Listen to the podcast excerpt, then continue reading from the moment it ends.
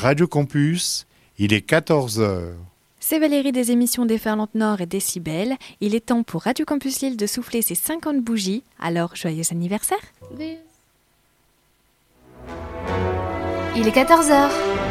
Vous êtes sur Radio Campus Fréquence 106,6.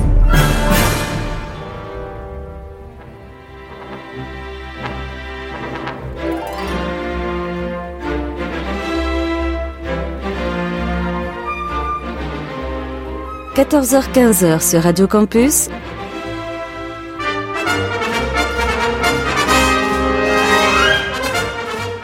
Les aventuriers des salles obscures. Le magazine cinéma produit par le quotidien du cinéma. Présenté par Christophe Dordain. Bonjour à toutes et à tous, merci d'être des nôtres en ce samedi après-midi. Nous voici de retour pour votre émission hebdomadaire consacrée à l'actualité du grand écran du 7e art qui est à l'honneur avec les Salles Obscures, Christophe Dandin au micro, accompagné aujourd'hui d'un comité plus réduit. C'est vrai que ces dernières semaines, nous avions des équipes très fournies, mais alors là, je vous dis tout de suite, c'est la qualité qui prime l'expérience et vous entendrez les interventions d'un Victor 22 Katsi euh, qui chaque semaine nous épate de David Marmignon, dont on connaît effectivement euh, la capacité à intervenir, euh, même sur les films parfois les plus improbables. Et enfin, nous ne manquons pas aussi d'entendre avec intérêt et passion Foi de Boudard, qui nous fait l'amitié d'être des nôtres en ce samedi après-midi.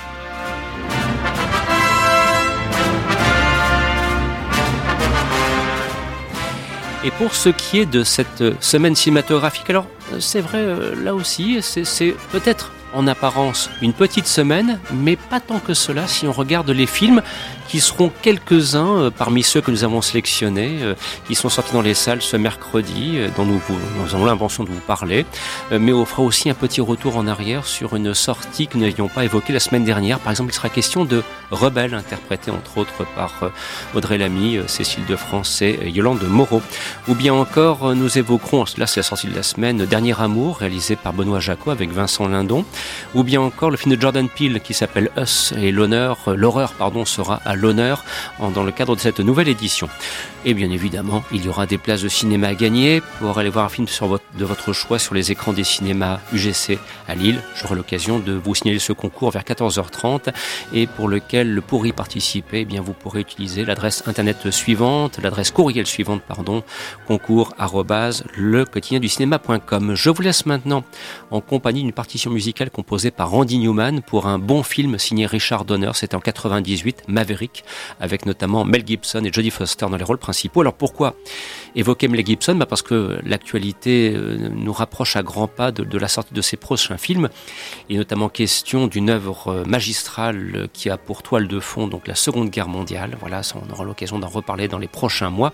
Et puis les questions aussi peut-être d'une nouvelle version de La Horde sauvage réalisée par Sam Peckinpah en son temps, et Mel Gibson voudrait s'y recoller. J'avoue que, à titre personnel, Meg Gibson réalisant La Horde sauvage, c'est aussi passionnant que le prochain Rambo qui devrait sortir à l'automne. Voilà, c'est vous dire que 2019, belle année cinématographique. Sur ce, un peu de western, sortez un whisky, un cigare, voici Maverick.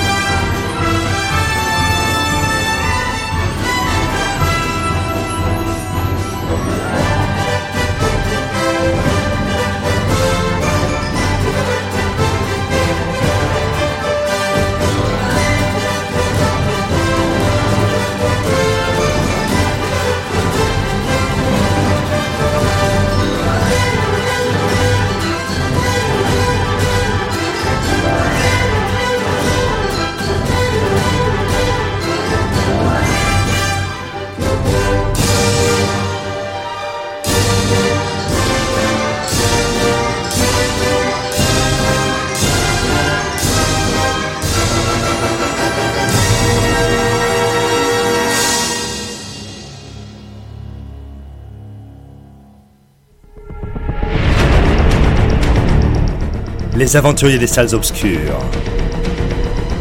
C'est jusque 15h. Et ça démarre maintenant. À l'instant, vous entendiez une partition musicale composée par Randy Newman pour le film Maverick, réalisé par Richard Donner, adaptation de la série télévisée interprétée en son temps par James Garner à la fin des années 50. Mel Gibson et Jodie Foster étaient notamment dans le casting, mais en fait, quand on regarde bien dans le détail, bon nombre de stars des séries télévisées des années 50 et 60 étaient convoquées, notamment pour la partie de poker euh, se déroulant sur le bateau. Voilà, je dis ça pour les amateurs de, western. C'est vraiment un, très bon cru que l'on vous recommande. Tu souhaitais ajouter un petit quelque chose, David? Ouais, moi j'aime bien le petit, le petit clin d'œil à l'arme fatale dans le film. Mmh, oui. Avec Danny Glover et son apparition. Et, de préciser que, euh, entre-temps, euh, Oxens Majoran nous a rejoint. Voilà, donc sur ce, je vous propose tout de suite d'aborder euh, le premier film dont nous souhaitions vous parler cette semaine. C'est un film qui normalement aurait dû être euh, au sommaire de la, semaine dernière, mais qui ne l'a pas été. Voici Rebelle. Bougez pas, pute Le premier qui bouge, son entière Ta gueule Bon chien C'est moi qui suis en charge de l'enquête. Quelle enquête Jean-Michel, votre contremaître, il a disparu. Jean-Michel Soit il s'est barré avec la thune. Il y a combien là-dedans C'est pour changer nos vies. Soit lui arrivait quelque chose.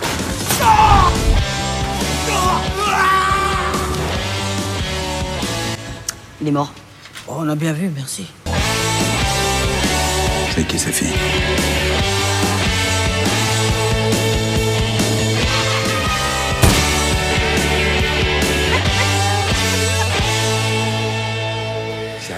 Un extrait donc de la bande-annonce du film Rebelle, interprété entre autres par Audrey Lamy, Cécile de France, Yolande Moreau. Alors euh, Victor, c'est en plus de ça une sacrée surprise parce que c'est le, succès actuel au box-office. Hein. C'est un film qui a très très bien démarré. C'est ouais, alors je pense que je pense que le film il a hum, profité de l'effet fait du cinéma, printemps du cinéma le week-end dernier. Euh, ce qui fait qu'il s'est retrouvé euh, deuxième ou troisième au box-office euh, au box-office de la semaine. Et je comprends totalement ce succès puisque là on a le droit à un vrai, une un vrai petit Tofni populaire qui risque, qui n'est, qui ne va pas, qui va pas laisser indifférent en fait. On se retrouve vraiment avec une un petit film qui mêle comédie et action en toute modestie. Et euh, c'est ça qui fait son, son charme, je pense. C'est euh, alors c'est un euh, on a écouté la, la, la bande-annonce à l'instant, mais c'est l'histoire de de trois ouvrières dans une usine de thon à Boulogne-sur-Mer. Cécile de France, donc c'est son premier jour de boulot. Son patron, euh, c'est le patron qui vient de l'employer euh, veut alors c'est pas très marrant au début hein, je tiens à dire tout de suite veut euh, veut la violer et euh, par et, il se heurte à une porte et se heurte à une porte et ce qui nous ce qui commence là à avoir une une une descente vers la comédie potage, le film d'action. Et moi, au départ, quand j'avais vu la, la bande-annonce, j'avais vu les affiches, je me demandais vers quoi ça me faisait un peu peur en fait. Euh, euh, cette idée, alors qui est ultra forcée par la bande-annonce, euh, de voir une comédie à la Tarantino où on copie, on fait des effets de style. Et dès le début, moi, ça me faisait un petit peu peur de juste voir un téléfilm France 3 qui se prendrait des heures de décalé euh, à cause de à cause de ça ou devant peut-être un, film de lycéen je sais de quoi je parle parce que j'étais comme ça aussi au lycée euh, qui reprendrait, qui faisait, qui faisait que parodier euh, un style. Et au fait, non, ça hybride plein de genres. Y a... On change de ton très rapidement, on passe du rire à l'effroi. C'est... Mais toujours dans la bonne humeur quand même. Euh, c'est il y a un humour très potage qui est porté vraiment par un trio de personnages féminins absolument génial. Les trois, on laisse une place aux trois actrices, Yoann Moreau, Cécile de France et Audrey Lamy, qui rend tout de suite les personnages très attachantes. C'est un humour potage qui est vraiment libérateur de, du, sujet un peu dur. On parle quand même de, on parle de pauvreté, on parle de, on parle de viol aussi au tout début. Et c'est toujours désamorcé par des blagues qui vont euh, contrebalancer tout cela. On a quand même, pendant les trois premières quarts d'heure, il y a quand même un running gag qui est à base de pénis découpés euh, euh, et qu'on fait, on assiste sur des gros plans sur le bout découpé. euh. Diable. Et euh, voilà, c'est c'est un petit film sympa qui est en toute modestie. Euh, Il y a quelques reproches qu'on pourrait y faire, mais c'est vraiment euh, chipoté. Je vais pas. Je pense à la musique qui. euh, je sais pas si vous avez vu tous vu là, cette semaine le trailer de euh, du Joséphine Ange Gardien au western. Ah oui, oui, oh là là, mon dieu, Euh, horrible. On voit alors euh, c'est une musique. C'est une blague ce truc Non, non, c'est ouais, c'est un, vrai épisode. C'est un vrai C'est un vrai épisode et on Ah, voit ah non, ah ouais, c'est un vrai épisode. Après le crossover avec Ouais, euh, Camping Paradis Ah maintenant. ouais. Et puis en plus, le- la bande-annonce euh, cite ouvertement Sergio Leone. Voilà. Oui. Et, Et- c'est triste. Et donc du coup, t'as un peu l'impression au début de, de voir c'est juste une maquette des styles qui ont déjà été faits auparavant. Et ça le trailer de Joséphine le Gardien m'a fait penser à ça. Et en fait, non, au bout de 10 minutes, tout ça s'envole et on a un pur plaisir de cinénoche populaire français euh, et qui mérite vraiment son, son succès. Je suis assez que j'avais peur que ce soit un peu le projet que le qu'on sortirait comme ça dans l'oubli en fait. euh, en catimini et non ça a l'air de trouver son public et je suis assez content Avec Cécile de France, en plus, on la voit plus souvent, Cécile de France, Bah, la dernière fois c'était dans Mademoiselle de Jonquière mais ça avait aussi eu son petit succès mais c'était pas un truc aussi populaire par Mhm. exemple que que ça C'est dans la veine de Dick Henneck ou euh, rien à voir? Ah, je- alors, Dick Neck, c'était beaucoup plus méchant. Mais, Plus méchant. euh, mais là, en fait, ça arrive à être impertinent. Mais comme tu t'attaches vraiment à, ce- à ce, à ce trio, qui sont. bah, ils peuvent être méchants et tout, ils vont vraiment aller dans des trucs assez loin.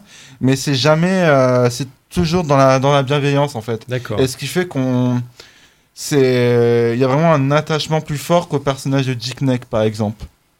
Bon, puis il y a quand même un, un superbe trio de comédiennes. Ouais. Je veux dire, Audrey Lamy, euh, Ouais. moins qu'on puisse dire, c'est Bah, que ça Quel récit être- mieux que ça sert, tu veux dire Bah, Bon, C'était. oui, Elle enchaîne, oui, elle vrai, les succès. Elle enchaîne les succès, tu- Ouais, enfin, Marum, excuse-moi, mais c'était pas. C'était pas Alors, c'était pas Marum, je l'ai vu. Alors peut-être que c'est parce que je suis passé de l'autre côté de la barrière des parents depuis, et je l'ai regardé en pleine bonne condition, c'est-à-dire euh, le gamin fait la sieste, c'est un dimanche après-midi, mon cerveau est sur pause. Et ben j'ai trouvé ça assez marrant, Ouais. Marum. C'est ouais, c'est Dans Nicky savoir. Larson, elle est bien aussi. elle. Et Oui, elle a ouais. fait les Invisibles qui avait cartonné. Oui, voilà, c'est ça parlé, aussi. Voilà, et les invisibles, ça, super.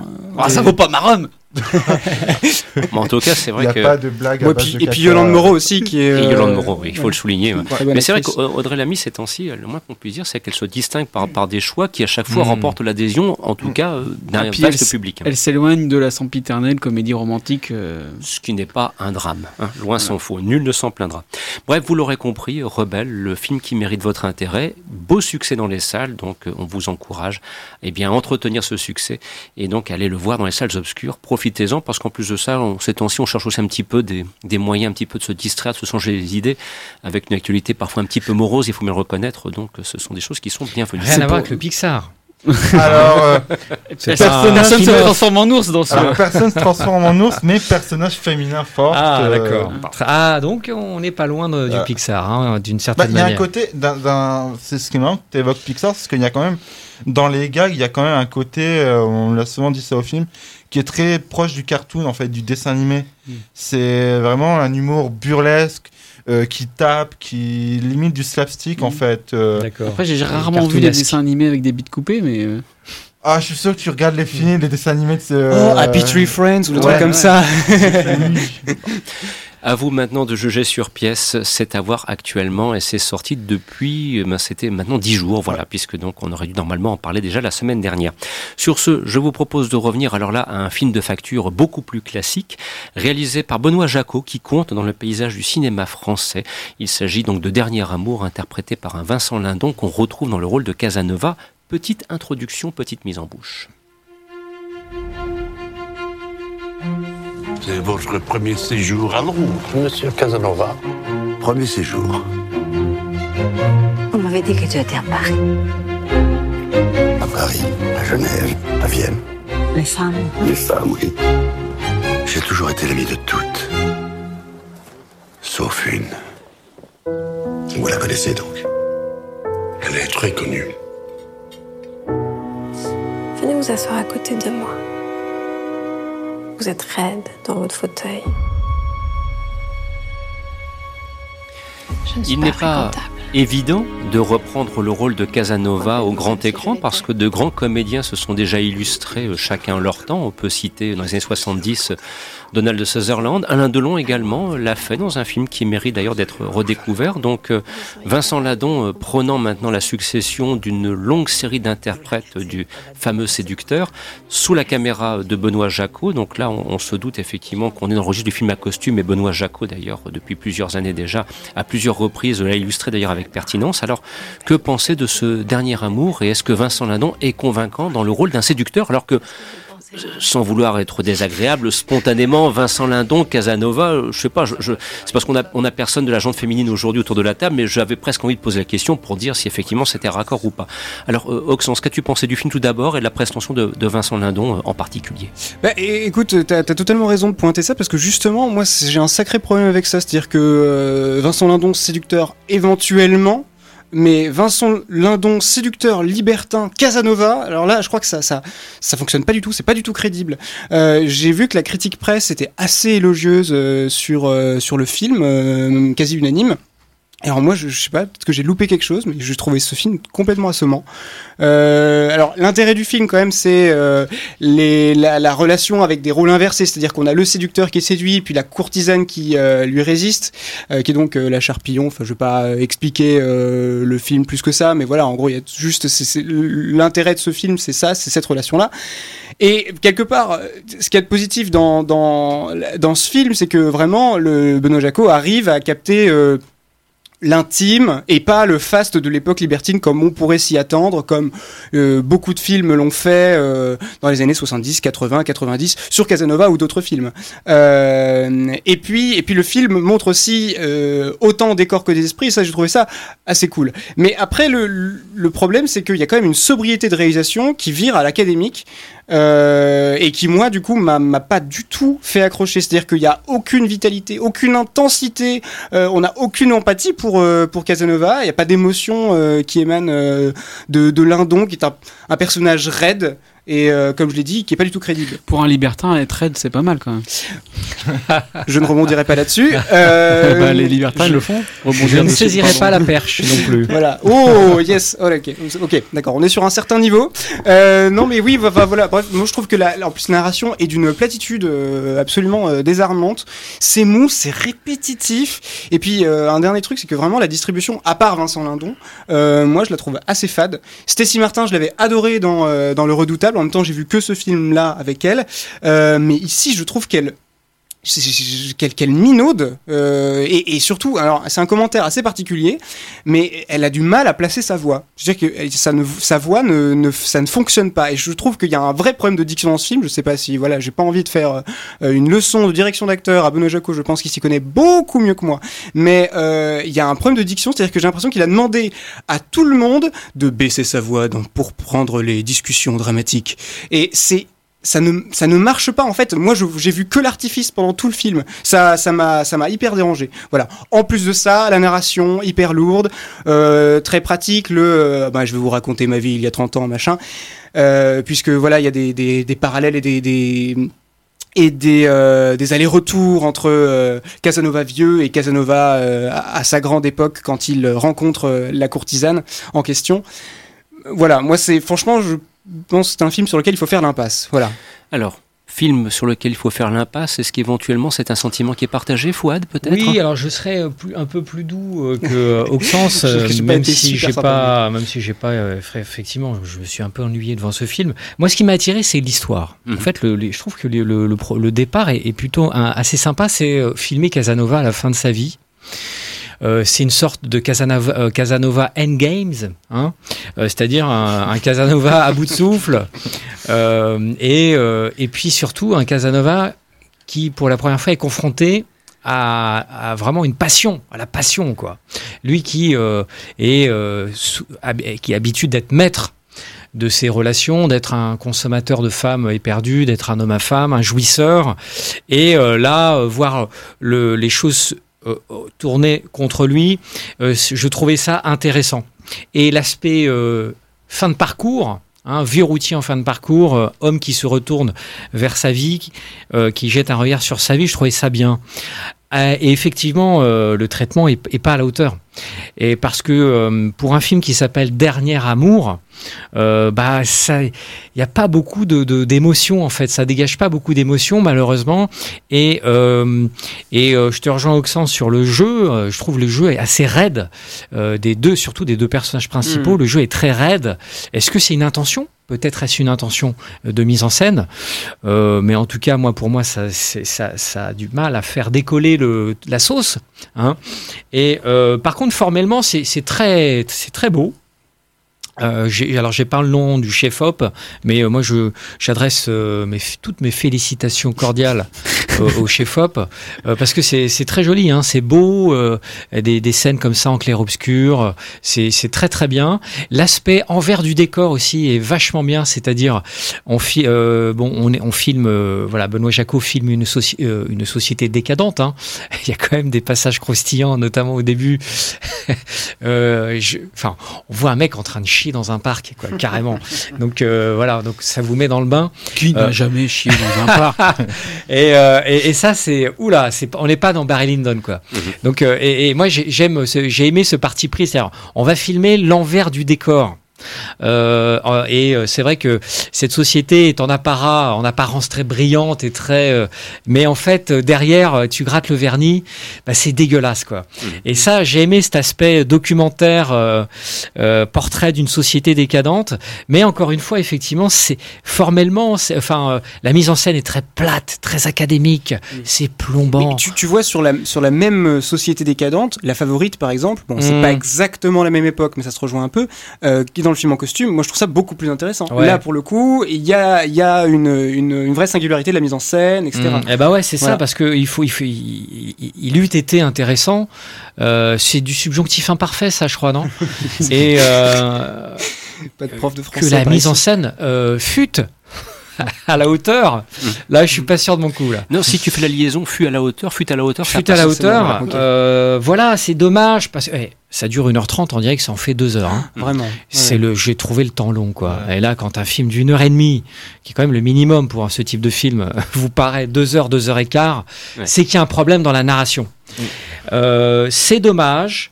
Je suis curieux de voir ce qu'un Guy Ritchie ou Michael Bay euh, ferait de ce type de de- d'histoire. Hein, je pense qu'on gagnerait en punch. En punch, ouais. Maintenant, est-ce que Michael Bay ou Guy Ritchie pourraient travailler donc avec euh, Christophe Bocarne qui a fait voilà. la photographie et avec Bruno Coulet qui a fait la partition musicale Ah, La- vous la- êtes la- la- allé- la- pour le coup, la musique est plutôt Ouais, pas mal. On la, très, on très la- bien. on la note euh, un petit peu euh, Et tout à vers la fait fin, mais elle, elle est vraiment, elle est vraiment très bien. Et d'ailleurs, je dis juste à Christophe. Bocarne, je me, je me rappelle, mais je crois que c'est celui qui a fait, il a fait la photo quand même de pas mal de bons films. Mm. Euh, je vais pas dire de bêtises, mais Barbara, et puis aussi euh, le Tout Nouveau Testament de Jaco Vandermeer. Et c- moi, c'est des films que j'aime bien et qui, qui pour le coup ont une photo super cool. Donc euh, voilà, effectivement, maintenant que tu le dis, Et, Fouad, et, et, je termine juste, un Martin Scorsese qui fait Le temps de l'innocence, un film en froufrou, 18e siècle qui dure 2h40, tu vois pas le temps passer. Mm. Là, ça fait euh, 1h10 de moins. Mais- bon, bon, il y a vraiment un problème de- dans la mise en Moi, scène. j'ai l'impression que c'est le problème de Benoît Jacot, en fait. Moi, bon, je l'ai pas vu euh, ce dernier amour, mais euh, moi, en fait, j'ai- je garde un traumatisme assez profond de son du film qu'il a fait avant Eva. Mhm. Donc, euh, le c'était le remake euh, du film de Mankiewicz, il me semble, avec Isabelle Huppert et Gaspard Ulliel. Je, je vais, c'était pareil. Ben, tout ce que vous venez de dire là, en fait, euh, j'ai l'impression de, de repen- En fait, j'ai l'impression que vous parlez de ce film-là, en fait. Ah. mm. C'est aussi un film qui dure, euh, qui doit durer dans une heure et demie, qui est assommant, qui, enfin, c'est plat, c'est filmé plat. Les acteurs, il a Gaspard Ulliel, Isabelle Huppert, c'est, ils jouent, ben, ils s'auto-caricaturent. Euh, j'ai l'impression que c'est pas trop son truc les, les, les scénarios un peu punchy que on- pour les mettre en scène en fait. Non, euh, même les adieux à la reine, par exemple, pas vu euh, étaient dans le Mm. même registre, quoique un petit peu plus flamboyant quand Mm. même. Il y avait quelque chose de, de plus, voilà, et notamment avec une euh, so- somptueuse Diane Kruger. Bon, alors moi, je, je voudrais quand même juste un petit mot sur. J'y reviens pour conclure. Vincent Lindon, Casanova, crédible ou pas, Fouad, s'il te Ouais, plaît. écoute, euh, Est-ce que ça marche? Est-ce qu'on y croit? Écoute, écoute, Parce que j'ai fait des Casanova- efforts. Ouais, ouais, j'ai essayé de vraiment. euh, moi, je, bon, déjà, je trouve ça très courageux de sa part, parce Oui. qu'il le dit lui-même en interview que euh, il a vraiment, il était pétri de doutes pendant le tournage. Il est vraiment, euh, il a beaucoup souffert euh, parce qu'il il, il avait lui-même très peu confiance en lui. Euh, avec mettre des talonnettes, mettre une perruque, mettre des costumes, euh, enfin voilà quoi. C'est c'est avec le Vincent Lindon qu'on connaît, euh, c'est pas évident quoi. C'est euh, c'est comme si que je sais pas moi demain euh, euh, tu prends euh, euh, Jérôme Le Banner, enfin voilà pour prendre un exemple extrême et tu tu lui mets euh, je sais pas moi tu lui mets une tenue euh, d'aristocrate. Bon bref. Euh, alors euh, Monsieur Lindon est autrement euh, plus talentueux en tant qu'acteur. Globalement, euh, euh, ça dépend des scènes. En fait, quand il enlève la perruque, on y arrive. On y arrive, on arrive à- un peu à y croire. Euh, et heureusement, je crois qu'il il met peu la perruque dans le film. Oui, oui, heureusement, assez peu, ouais. quand euh, les scènes avec perruque, euh, je crois que c'est au début du film, il a la perruque, ça marche pas du tout. Et c'est un film qui est très près des acteurs, donc il y a très peu. Voilà, c'est un film très intime, hein, donc on est très près des visages. C'est beaucoup de plans moyens, donc bon an mal an, ça fonctionne tout juste au chausse-pied. Mhm. Mais euh, j'aurais préféré, j'eus préféré, ça marche, Jute. Non, non, préféré, non, surtout pas. préféré un acteur qui, qui charrie, qui charriait déjà quelque chose avec lui. Parce que quand on voit Vincent Lindon, moi je vois le vigile de euh, le Le vigile. marché. De Voilà, voilà. je vois, Marché. tu vois, moi, c'est ma, question.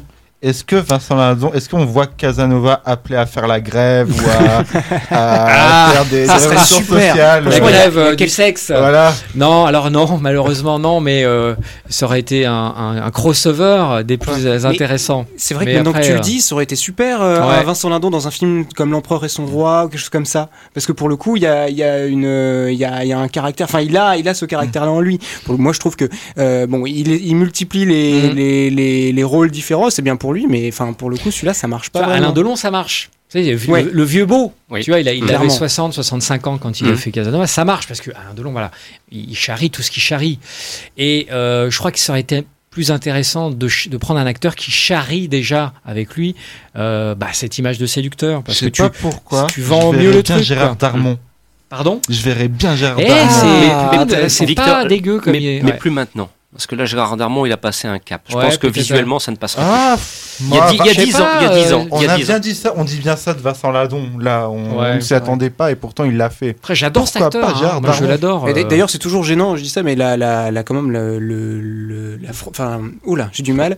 Le l'âge, la différence d'âge entre les deux personnages principaux. Oui. Euh, Ouais. Parce que vraiment, Vincent Lindon, je sais pas quel âge il a, doit, il doit avoir peut-être 50, Ah non, il a 55. plus, il a plus, il a passé la soixantaine. Ah, il a, passé la soixantaine, voilà, et Stécie Martin qui doit avoir bien 25 ans. Euh, voilà, Toute donc jeunotte. voilà. Bah, c'était le cas aussi avec Alain Delon et puis euh, c'était Elsa qui oui, jouait mais dans, le, dans Casanova. c'est juste pour dire que c'est toujours gênant. Enfin, Mais et, Moi, je trouve ouais, que ça- moi, c'est vrai que l'alchimie, euh, l'alchimie, j'ai un de problème d'alchimie. Ouais, ouais, ça deux. marche pas bien, hein, enfin- J'ai du mal. Hein. J'ai fait Bref. des efforts, mais moi, le, le bilan est, est plutôt négatif, on va dire. voilà. Donc, à vous maintenant, une fois de plus, de, de regarder, d'en profiter si éventuellement c'est ce genre de cinéma qui vous sied, n'est-ce pas, pour essayer d'employer un- un- une, expression qui corresponde au langage châtié de Ah, l'époque. Ah oui, on parle d'un film qui se passe au XVIIe siècle. Hein. Voilà. Ouais, c'est- Donc, euh, à vous de voir maintenant niveau, si, Vincent Lindon, effectivement, vous, vous intéresse en, en Casanova. Sur ce, une petite partition musicale composée par Bill Conti pour le film Fist, réalisé par Norman Jewison. La transition est un peu bizarre. Et figure-toi qu'elle était volontaire. Ah, bien vu. Mais je précise que le ton. Ouais, Je, précise que le film Fist racontait, puisque c'était le cycle des syndicats qui défendaient les ouvriers dans Ah. l'Amérique des années C'est 50 bien. et C'est le, le 60. faux, le faux biopic de Jimmy Hoffa, c'est Voilà, ça c'est hein ça, mais avec un très très grand Sylvester Stallone, et c'est un très bon film de Norman Jewison. Bon, c'est pour rappeler que Stallone, on l'attend à l'automne Mm. avec le prochain Rambo, mais il n'y a pas que cela. Il a annoncé aussi que Expendables numéro 4 était en route et Ah que ouais le tournage allait commencer ici en Tunisie. Oula. Ouais, Peut-être pas obligé. Mais écoute, on, on se laisse Ah, le aller. 3, c'était quand même va- on Dans les décors de Star. Wars. Allez, on va, on va se laisser aller. On se retrouve dans quelques instants et bien évidemment, j'en profite aussi pour vous inviter à participer au petit concours pour gagner des places de cinéma. Vous connaissez le principe. Une petite question que je vais vous poser en quelques instants en lien avec l'actualité. Pour répondre par courriel, concours le cinéma.com. Il y a deux places qui vous attendent par personne pour un film de votre choix dans les salles des cinémas UGC. Places valables partout en France. La question, la voici, elle est toute simple. Il s'avère que très prochainement, d'ailleurs, on sera associé à cet événement, euh, ce sera le 8 avril, il va y avoir la venue d'une équipe massive, une venue massive pardon, d'équipe, parce qu'il y a donc euh, François Cluzet, il y a, euh, comment dirais-je, Guillaume Canet, il y a également Marion Cotillard, il y a José Garcia qui viennent pour le nouveau film de Guillaume Canet. Alors, cherchez un petit peu et tâchez de m'en trouver le titre. Voilà, c'est tout simple. L'avant-première aura lieu à Kinépolis L'Homme, donc le 8 avril, et le film ne sortira pas avant le mois de mai, si je ne m'abuse. C'est ce titre qui est attendu, concours le du cinéma.com. Tout de suite, partition musicale composée par Bill Conti pour le film Fist avec Sylvester Stone. Bon après-midi à l'écoute de ce programme.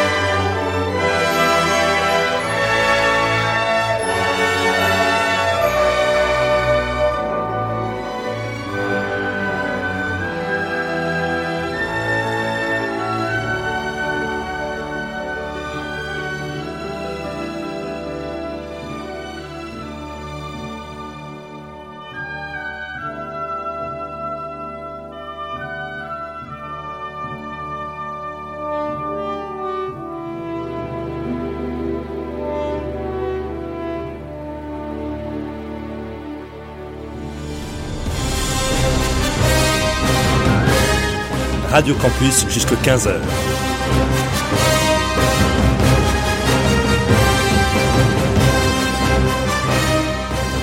C'est les aventuriers des salles obscures.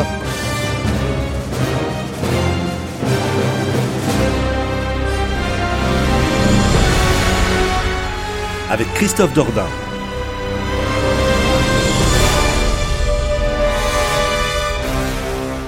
Deuxième partie de cette émission consacrée à l'actualité du cinéma. Et à l'instant, vous entendiez une partition musicale composée par Bill Conti, donc pour ce film intitulé Fist, réalisé par Norman Jewison en 78 avec Sylvester Stallone qui racontait donc, c'était une forme de biographie du leader syndicaliste Jimmy Hoffa.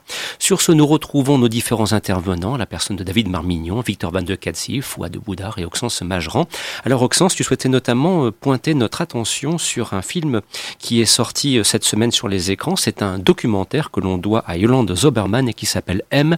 Alors là aussi, le, propos du film développé, bah, malheureusement, est un petit peu en lien avec un certain documentaire euh, diffusé sur M6 cette semaine.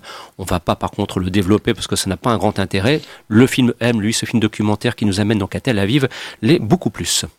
Oui, ça. Alors, euh, M, pour faire court, euh, c'est. Alors, je, suis content en plus qu'on en parle parce que d'habitude on parle souvent, on parle surtout ici dans cette émission de, films franco-américains ou japonais éventuellement. Euh, donc là, c'est un film franco-israélien qui est euh, réalisé par euh, donc euh, une cinéaste qui s'appelle Yolande Zoberman, qui a fait un tout petit peu de documentaire, mais surtout de la fiction ces dernières années, qui a fait et qui a notamment avait été formé par un, un, documentariste, un réalisateur assez connu israélien qui s'appelle Amos Gitaï, et alors, euh, ce film M, c'est euh, sa rencontre avec un, un acteur, euh, un acteur israélien de Tel Aviv qui s'appelle Menachem Lang et dont elle a découvert qu'il avait été abusé dans son enfance. alors, elle lui a proposé de le suivre dans dans en fait une comment un retour sur les lieux du crime quelque part. Euh, en fait, le, film commence assez frontalement, c'est-à-dire qu'on le, le, le, Menachem est en train est sur la plage de Tel Aviv et il euh, chante euh, vigoureusement une berceuse en yiddish et puis d'un coup s'arrête et dit avec un détachement assez assez impressionnant j'étais un porno kid un garçon destiné au plaisir des hommes voilà et à partir de ça le film commence et avec euh, toujours c'est assez assez fou d'avoir ce, ce, ce, ce, truc là mais ce, Menachem en fait c'est quelqu'un d'assez incroyable parce que c'est un un homme un trentenaire avec un, un sourire euh, désarmant euh, avec une une joie de vivre qui est qui est assez impressionnante et qui dit le plus simplement du monde explique le plus simplement du monde toutes les horribles choses qu'il a pu subir. Euh, alors, du coup, il retourne sur les lieux de son enfance, euh, dans un quartier euh, juif euh, ultra-orthodoxe qui s'appelle Bnei Brak, qui est juste à côté de Tel Aviv. et là, dans ce quartier, il engage la parole, il va rencontrer des gens de son âge qui vont à leur tour, et ça c'est absolument incroyable, vont commencer à témoigner aussi, alors que ils n'avaient jamais parlé de choses qu'ils avaient pu subir. D'un coup, les langues se délient. Euh, Menachem aussi euh, confronte ses parents, on confronte euh, les, les, rabbins qui, a, qui, qui, ont pu le, enfin qui ont pu le violer ou des rabbins euh, violeurs en général. Et, et, de, plus le film avance, plus ça devient vertigineux. C'est-à-dire que au départ, on pensait que c'était simplement, et c'est déjà beaucoup, une histoire horrible qu'on pensait isolée. Et plus l'histoire avance, plus c'est une introduction en fait finalement à un système qui est malade, qui est pédophile, qui est qui est scandaleux. Euh, clairement, et, euh, et, et c'est absolument incroyable. C'est-à-dire que le film, il est du coup ça, ça fait quelque chose de très, enfin c'est un film vraiment très important. Je trouve que c'est euh... bah, surtout avec ce qui se passe actuellement. Ah, oui, c'est quelle curieuse caisse de résonance par rapport à l'affaire Barbarin euh, voilà, ou Michael Jackson. Hein. C'est ça. Et alors donc le, le, le film, euh, enfin se passe en plus de nuit, c'est-à-dire qu'il y y a toute cette, euh, cette espèce de vérité parallèle, euh, cet espace où les langues peuvent enfin se délier, où les gens peuvent enfin parler de ce qu'ils ressentent. Euh, des fois c'est à visage découvert, des fois pas du tout. T'as plein de, il y a plein plein de, de, de d'hommes qui, qui découvrent, euh, enfin qui, qui, parlent plus librement de leur sexualité, tous les problèmes qu'ils peuvent avoir, c'est absolument horrible. Et euh, ce qui est touchant en plus, c'est qu'il y a vraiment Menachem, il a, il a un, désir profond de réconciliation, de résilience avec, euh, avec, avec cet endroit, avec les, avec les gens qu'il a pu connaître. Donc c'est, enfin c'est, c'est vraiment, on sait jamais sur quel pied danser avec ce film et qui reste du coup sordide et en même temps vraiment fascinant euh, à cause de cette distance qu'il qu'il garde qu'il y a toujours. Euh, voilà. Alors moi c'est un film que j'aime particulièrement parce que donc je trouve le sujet très important. Et puis surtout en ayant vu il y a un mois euh, grâce à Dieu qui était sorti je trouve que c'est un film qui est tout aussi intéressant voire même beaucoup plus puisque quelque part là c'est frontal, c'est radical sur un sujet similaire. Voilà. À voir donc dans les salles obscures, c'est sorti depuis le 20 mars. C'est tout comme d'ailleurs, et la transition va se faire sans transition aucune d'ailleurs, avec ceci.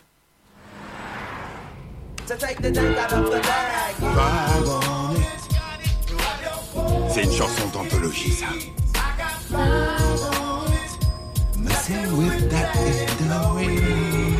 Ça veut dire quoi, He Got Five on It Ça parle de drogue. Ça parle pas de drogue, ça parle de défonce. Faut pas se droguer. Sans le rythme.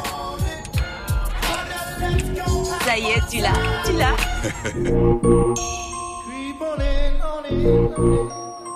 Incroyable comme ils sont grands. Tu sais que Gabe a un bateau? Le king, c'est papa Il plaisante là. Il ne plaisante pas. Eh, c'est l'heure de la vodka. Ah ouais. Ouais, Jason.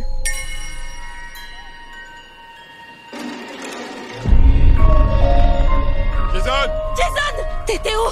Je savais pas si t'étais perdu. Reste près de moi et je te protégerai.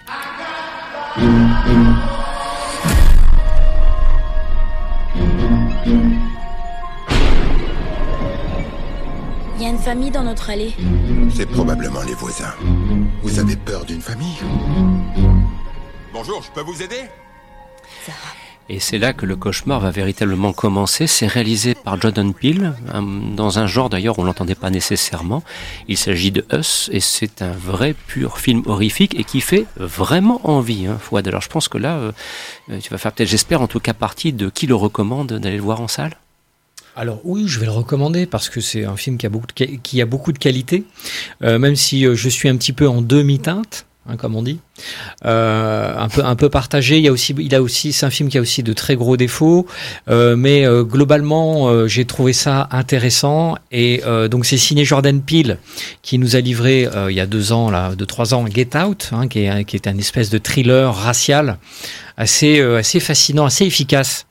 Et là, euh, Jordan Peele revient avec, euh, euh, pareil, donc euh, un film de genre qui, euh, qui également a une contenance, on va dire, sociale, puisque là, le film, de manière indirecte, traite de, de- des laissés pour compte, traite des, euh, des marginaux, hein, on, peut, on peut le prendre comme ça, bien que je, pas, je, ne, je ne l'ai pas encore tout à fait saisi. Je n'ai pas encore tout à fait saisi euh, euh, où, vous voulez en venir, Jordan Peele. hein. donc c'est un film qui a beaucoup de choses, qui dit beaucoup de choses, hein, peut-être trop. Euh, cela dit, euh, la première demi-heure, hein, donc comme le dit le trailer, c'est une famille qui part en villégiature euh, donc dans une maison de vacances et qui, à un moment donné, se fait envahir par leur double. Alors, ce qui est très bien avec ce film, c'est que il est immédiatement efficace et que Jordan Peele est très très efficace dans sa narration. Ça fait du bien de voir un film où on est accroché et où on se dit ah mais qu'est-ce qui va se passer? Mais qu'est-ce qui va se passer? Donc en cela, le film est extrêmement efficace et rejoint d'une certaine manière euh, l'esprit forain. D'ailleurs, le film s'ouvre dans une scène qui a lieu dans une fête foraine et c'est un film un petit peu train fantôme effectivement, qui est très efficace, qui vous donne des bons petits effets qui vont bien. Donc la, la première demi-heure est, est- est brillante, absolument brillante dans l'atmosphère qu'elle installe. Les acteurs sont tous euh, absolument géniaux, y compris les, les seconds rôles.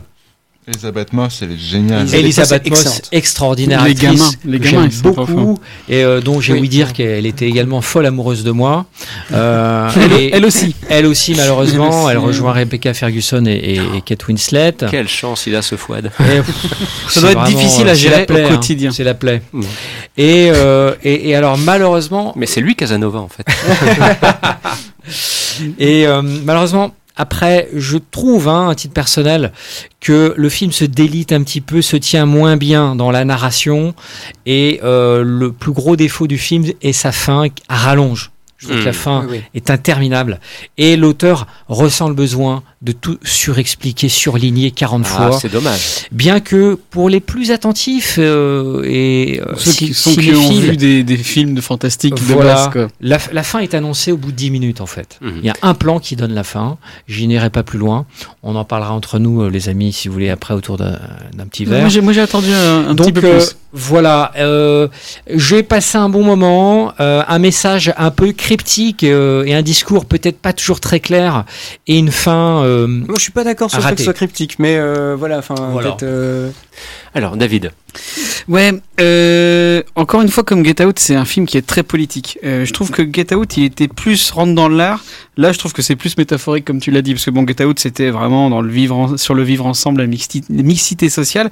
Là, on est clairement dans la lutte des classes, l'intégration des populations, etc.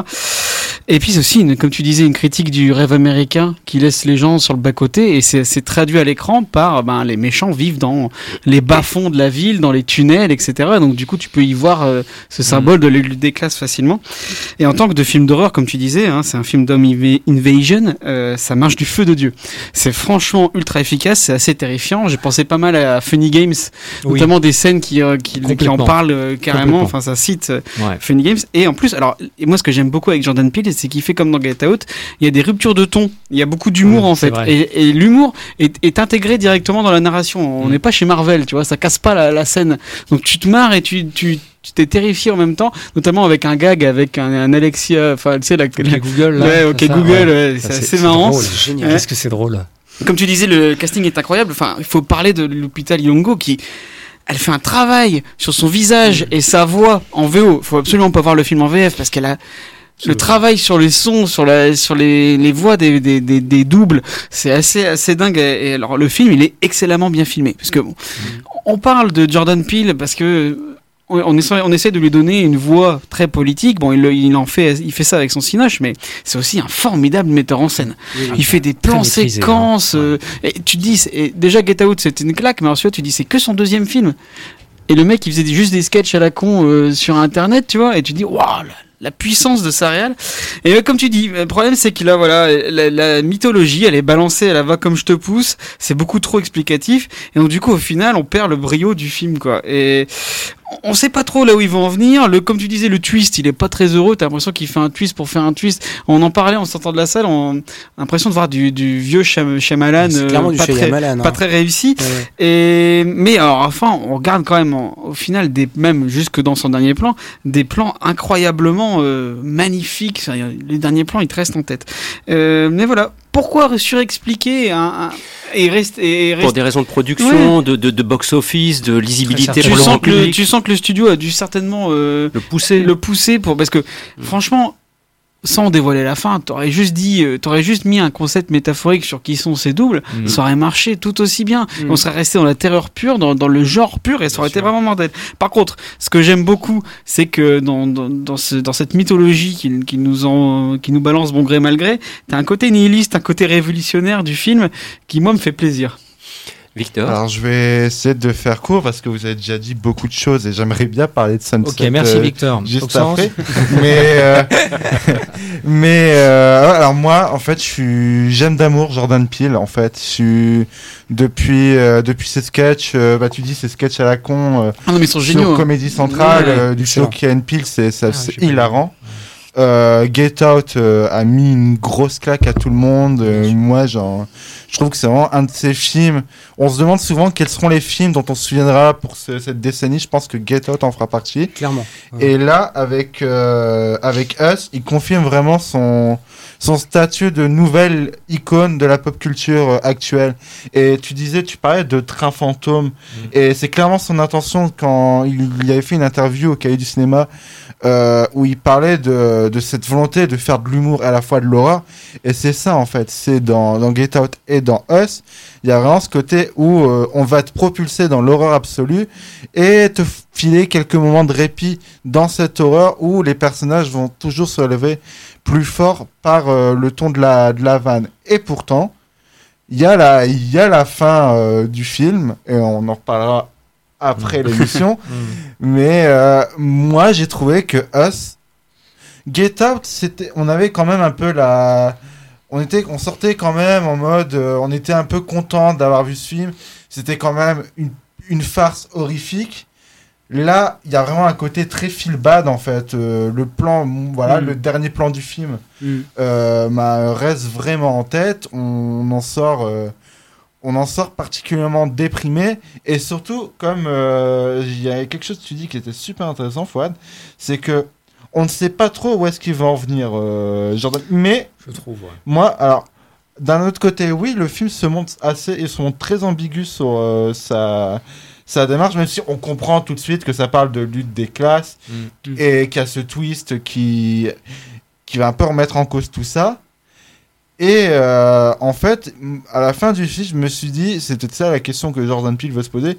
Maintenant, où on va en fait? Où est-ce qu'on va avec cette situation Euh, Et c'est une question qu'on se C'est un état des lieux de la société américaine Voilà, actuelle. ouais. Il n'y a, En fait, il y a pas de réponse en fait. Euh, c'est clairement ça en fait. Euh, je sais pas si tu vois, mais en fait le, le- le tout début avec le, le, le t-shirt. euh, Michael donc, euh, Jackson Non non pas du tout, pas Ah, celui-là. celui-là Hands Across, euh, America. Voilà, Hands Ouais. Across America. En fait c'était un vrai truc parce que moi du coup j'ai un Ouais, peu où cherché. tout le monde se tenait la Exactement. main, En fait euh. c'était une campagne américaine euh, en 86 euh, contre euh, justement la précarité pour aider les Américains. Mais c'est une critique de tout ça puisqu'en fait c'est c'est purement euh, le genre d'action qui est totalement hypocrite et qui en fait euh, ne mène pas euh, vraiment ses fruits et qui est euh, voilà donc c'est elle est là la, la critique euh, politique quelque part. Dans l'Amérique de Trump en plus euh, enfin c'est vraiment enfin moi je trouve ça vraiment intéressant. On a cette cet aveuglement constant de la bourgeoisie qui n'a pas changé face à la précarité. Donc et c'est c'est vraiment ça enfin ce, truc de niveau etc oui bon je Bah, je me permets parce que c'est, moi je suis un- le- le- malheureusement le, le dépositaire des emmerdements dans ces cas-là, c'est-à-dire le gestionnaire du temps. Et il nous reste encore quelques instants et on voudrait absolument évoquer. Donc on a déjà pris un petit peu le temps ici pour le Us Jordan Peele.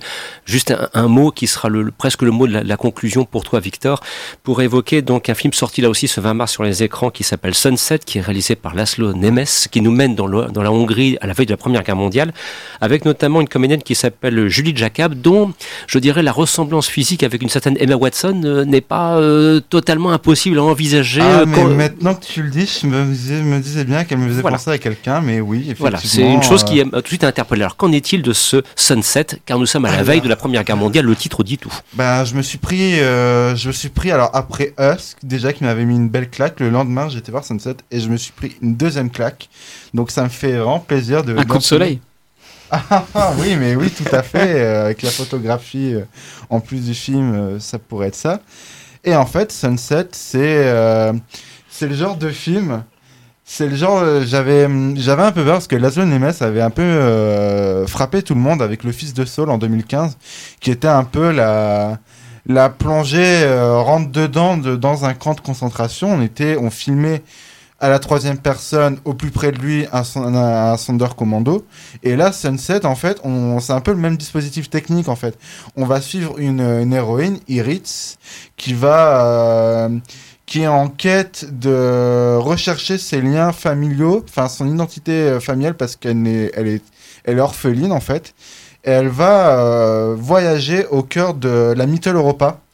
euh, entre une entre une chapellerie qui appartenait avant à ses parents mais qui n'appartiennent plus qui ne lui appartient plus et tous les laissés pour compte de la de, de cette époque en fait et euh, c'est un peu comme dans Us en fait on n'a pas de réponse vraiment on sait juste que ça va découler à la première guerre mondiale Mhm. et euh, on est vraiment plongé au plus près d'un chaos absolu euh, qui commence à s'instaurer. Il y a des scènes de violence absolument tétanisantes. On est plongé vraiment dans un chaos où tout brûle.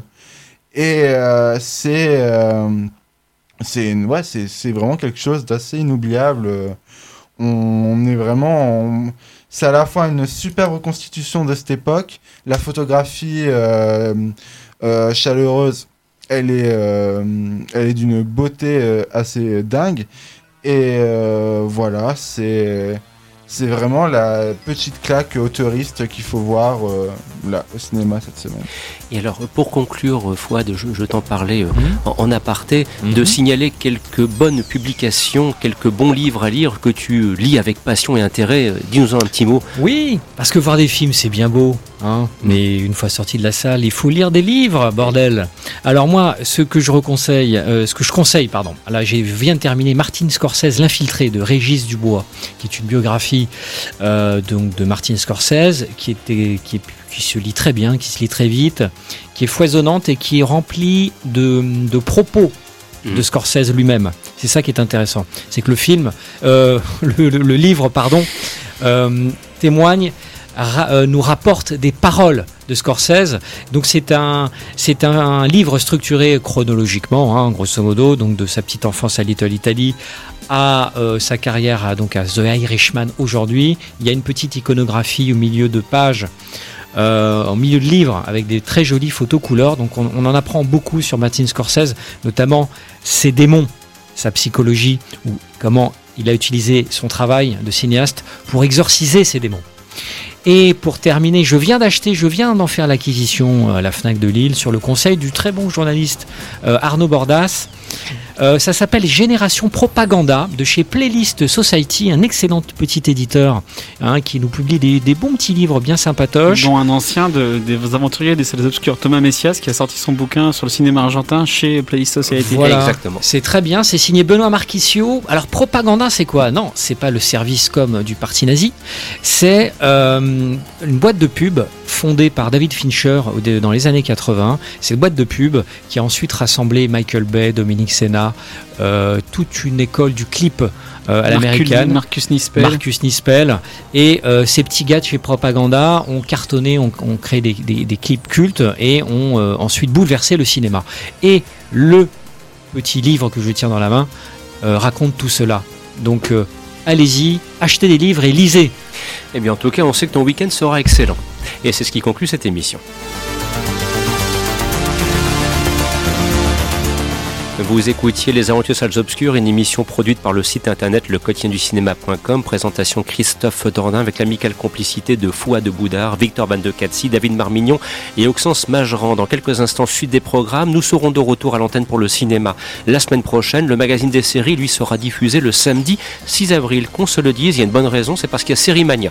Voilà, sur ce, on vous souhaite de passer de très bons moments à l'écoute de nos programmes la semaine prochaine. Merci de votre fidélité et de votre attention. Au revoir.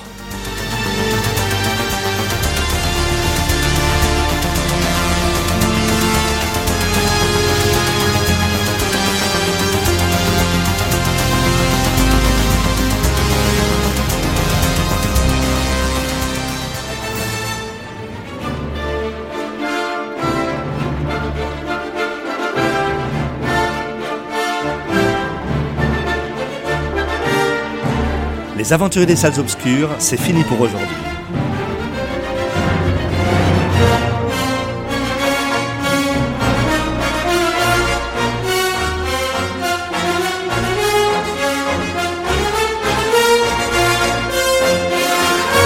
Votre magazine cinéma revient la semaine prochaine, même jour, même heure.